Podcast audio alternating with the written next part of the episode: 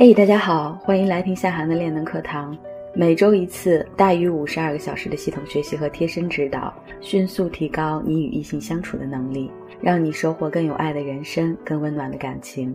我是夏涵，你们的恋能教练。了解最新情感资讯，关注微信公众号“微吹红微树洞”，或者收听喜马拉雅 FM“ 好好说爱”、荔枝 FM“ 幺二五零零六五”。愿我们都能成就更好的自己。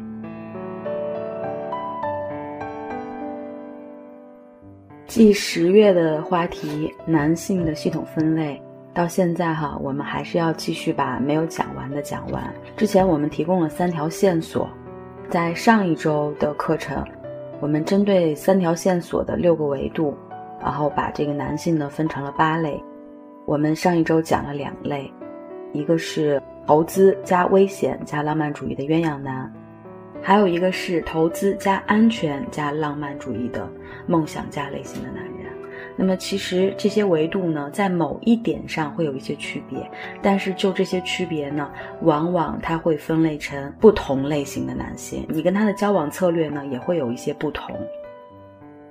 你们还记得吗？鸳鸯男的这个相处，我当初给出的三个提醒，第一就是。如果他发现你正在变成他期望的这种乖女友的话，他会很快对你失去兴趣。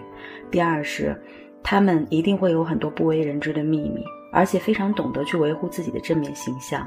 那么对于鸳鸯男来说的话，他越喜欢你，他越容易对你撒谎。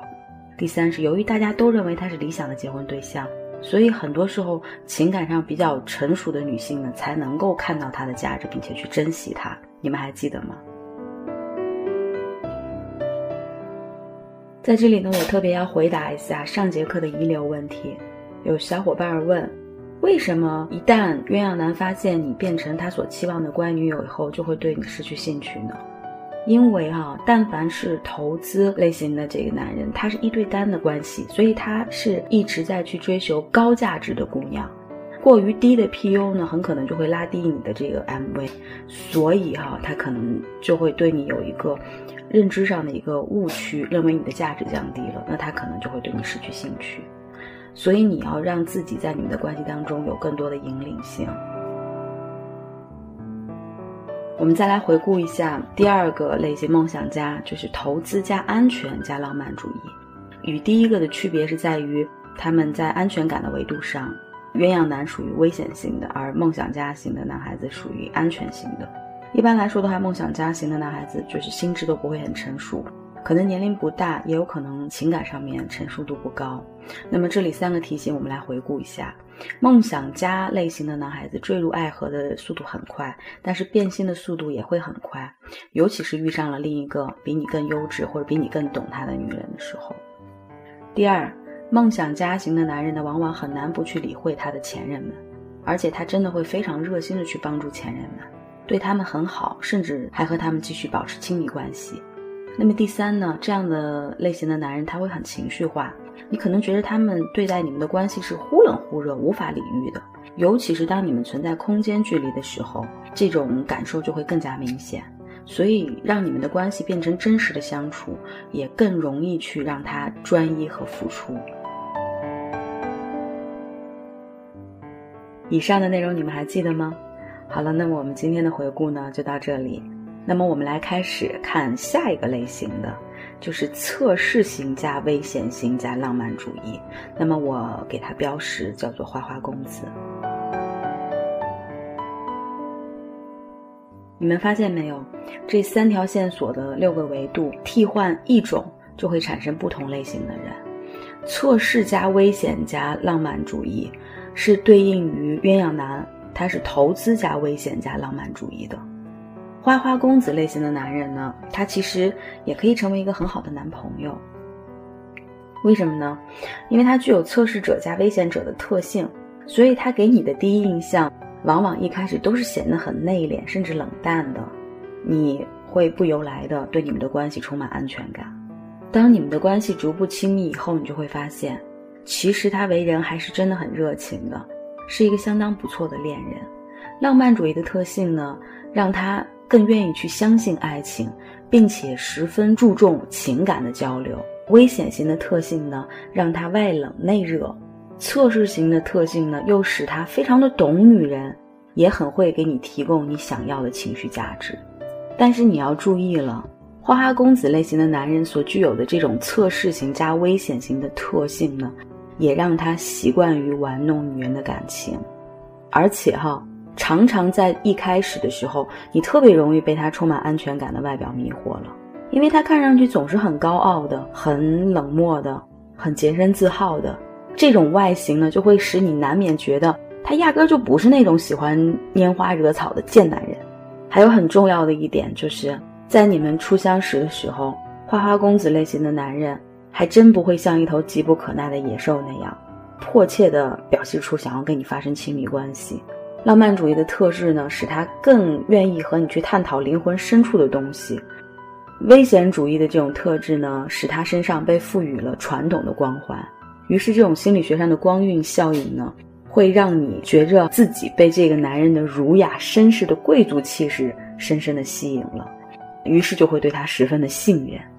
但是，随着你们交往时间的推进，哈，你可能就会发现你们的关系怎么样都推不上去了，没有办法进入到实质性的谈婚论嫁的阶段。那么，在这种一直处于有达之上恋人未满的局面里呢，他可能也会说爱，也会承诺。但是你发现他的行动总是跟他的话语相隔了好几个街区，你感受不到他高浓度的投入，他常常若即若离。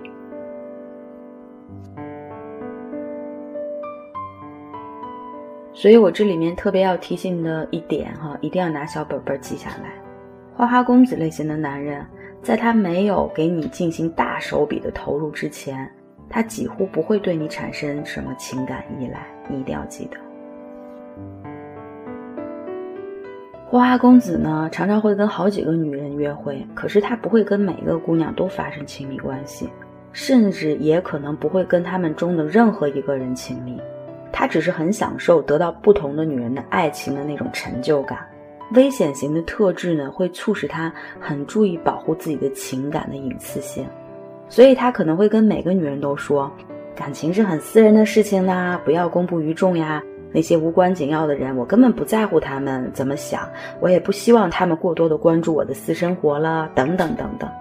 于是呢，这些可怜的女人们肯定不会发现，他同时还跟其他的女人在暧昧着，他们都以为自己是他的唯一。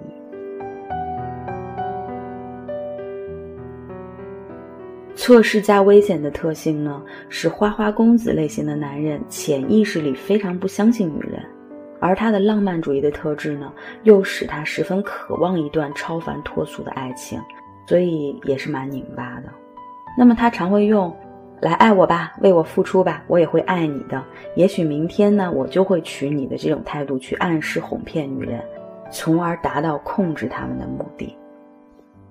你不能让他觉得他已经控制住你了，否则的话，哈，你只会为了过高的期望花费大把的青春。付出太多太多的情绪价值，甚至养育价值去讨他欢心，到最后永远都只是在等待去。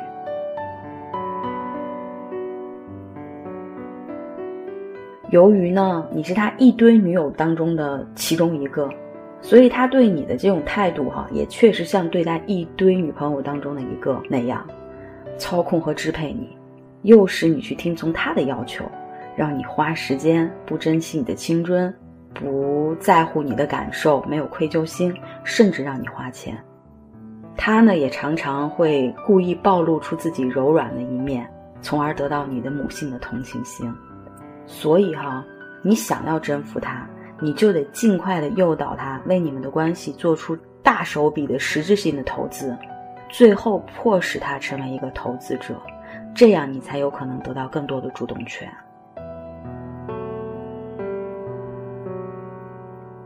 我为什么这么说呢？因为三条线索的维度跟鸳鸯男来比的话，危险浪漫是一样的，唯一的区别就是一个是投资，一个是测试。所以对待花花公子的男性哈，你必须不能表现出太强烈的恨嫁的心，因为一旦你用这种非常强烈的需求感去拉低你的伴侣价值，那么你就更难去获得他大手笔的投资了。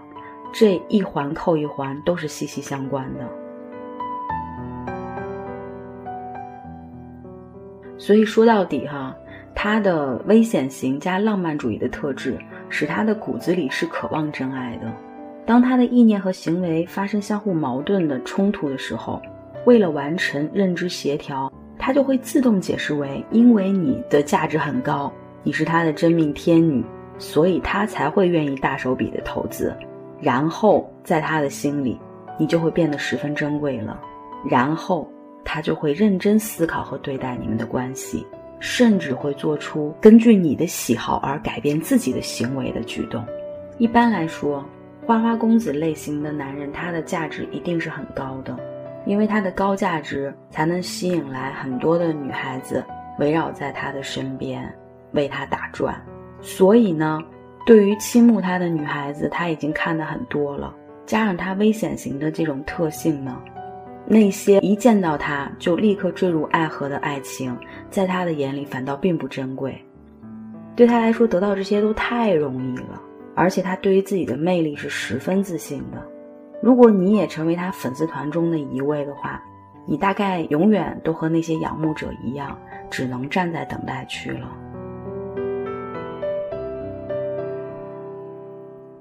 因此，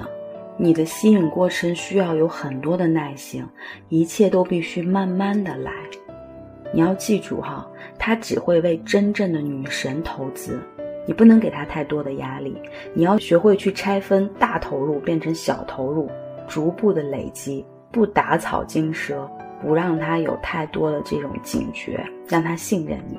等到有一天他觉悟到自己已经慢慢喜欢上你的时候呢？那应该是他为你们的关系已经积少成多的付出了非常多的实质性的投资，在这个过程当中，你也要注意哈，避免自己成为他利用的对象。还有，花花公子适合的女人呢，是那种跟他一样爱玩，并且享乐于玩耍过程的女人，除非你能驯服他，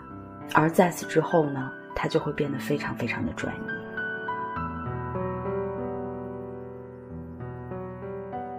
在这里呢，给姑娘们三个提醒：第一，花花公子类型的男人，对于恋爱经历不多的姑娘来说，十分具有吸引力和杀伤力；第二，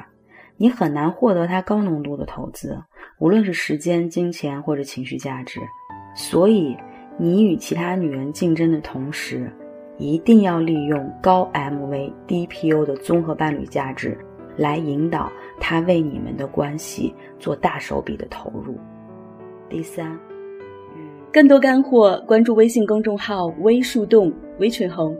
你也可以查看专辑详情来加入到树洞的练能课堂。我是练能教练夏涵，感恩有你。